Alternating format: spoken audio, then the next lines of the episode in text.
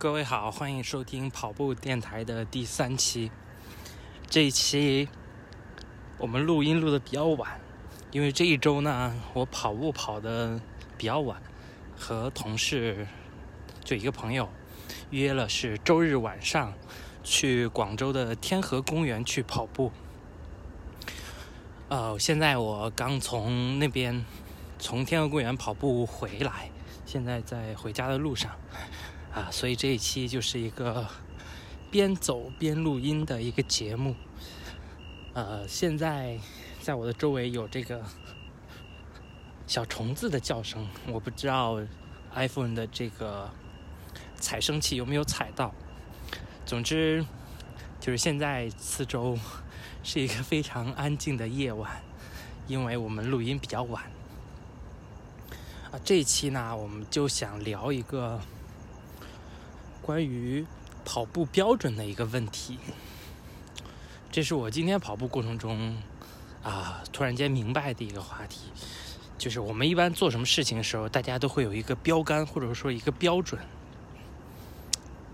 当然，有人跑步也没有这个标准啊，可能就是跑，呃，但本着做一个事情，就是要把它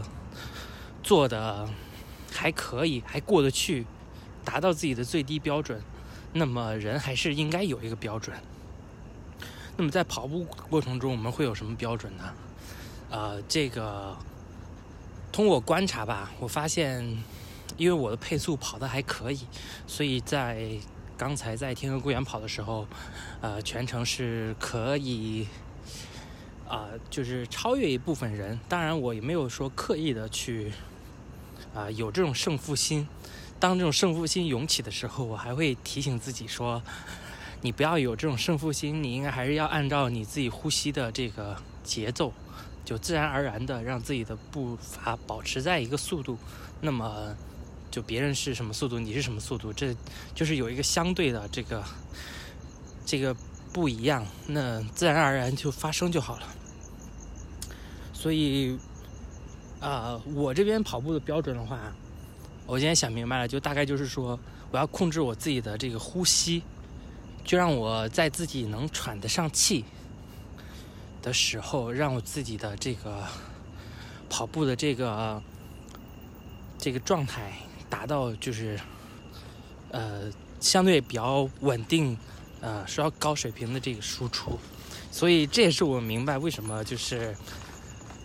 专业的跑者，或者说这个高水平的跑者。和这个业余跑者的一个区别就在于，呃，可能有一有对自己有标准的这个跑者，他就会让自己持续的稳定在，就是这样一个让自己呼吸可以喘上气，然后又不停的在训练自己的步频，让自己永远的就是去突破那个跑步的临界点，而这个。不专业的跑者，这也是我在啊平时在一些运动场或者说在公园里面看到不专业的跑者，可能就非常由着自己的感觉，他可能后面整个身体都垮掉了嘛，就是感觉到他的身体就是在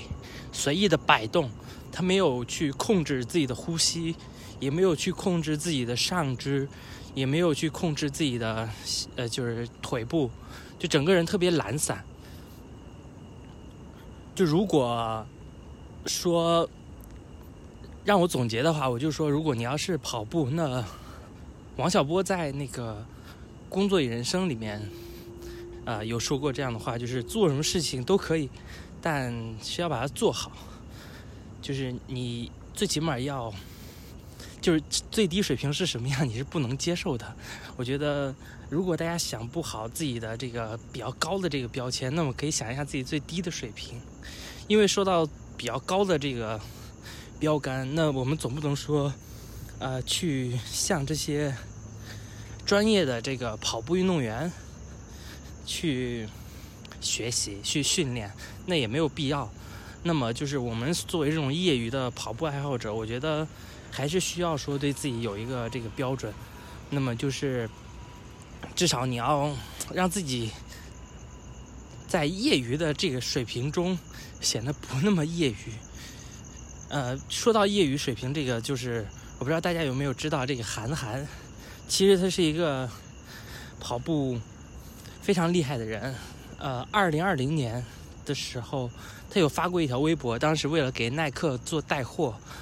呃，或者说耐克给他寄了双鞋，他大概五公里跑了十八分三十三秒，这是在业余跑者里面 就是很大神级别的水平。就是我觉得，如果大家要业余跑者，呃，就是男性，我觉得可以说去啊，主动的去训练一下自己，这个在正常呼吸下啊，让自己这个跑步的步频或者说啊这个步速达到一个比较高的一个状态。这样的话，就是因为一直在不停的突破自己的限度。呃，我是比较享受这种状态，因为你能感觉到自己在跑步这件事情上的进步。啊，这就是第三期的内容。总结一下，就是说，我们跑步还是需要有一个标准，让自己能以一个比较好的一个水平去做跑步这件事情。当然，我们的标准不用去设定到。啊，这个长跑运动员那种奥运会世界纪录级别的那样的话，就非常给自己大的压力嘛。但是啊，在业余的时候，我们应该也给自己设置最低的标准。最低的标准就是，我们不能不控制自己的呼吸，任由自己身体随意摆动、随意垮掉，在跑步过程中没有计划就跑到哪里算哪里。然后，啊，随时停下来，这些都是不应该的。我们跑步还是应该遵循着一个，哦，今天或者说这周计划跑多少，然后跑的过程中要控制好自己的身体，这些事情。好了，这就是第三期的内容。然后我们第四期，啊，大概会聊一下。关于跑步装备的一些问题，那我们就下期再见。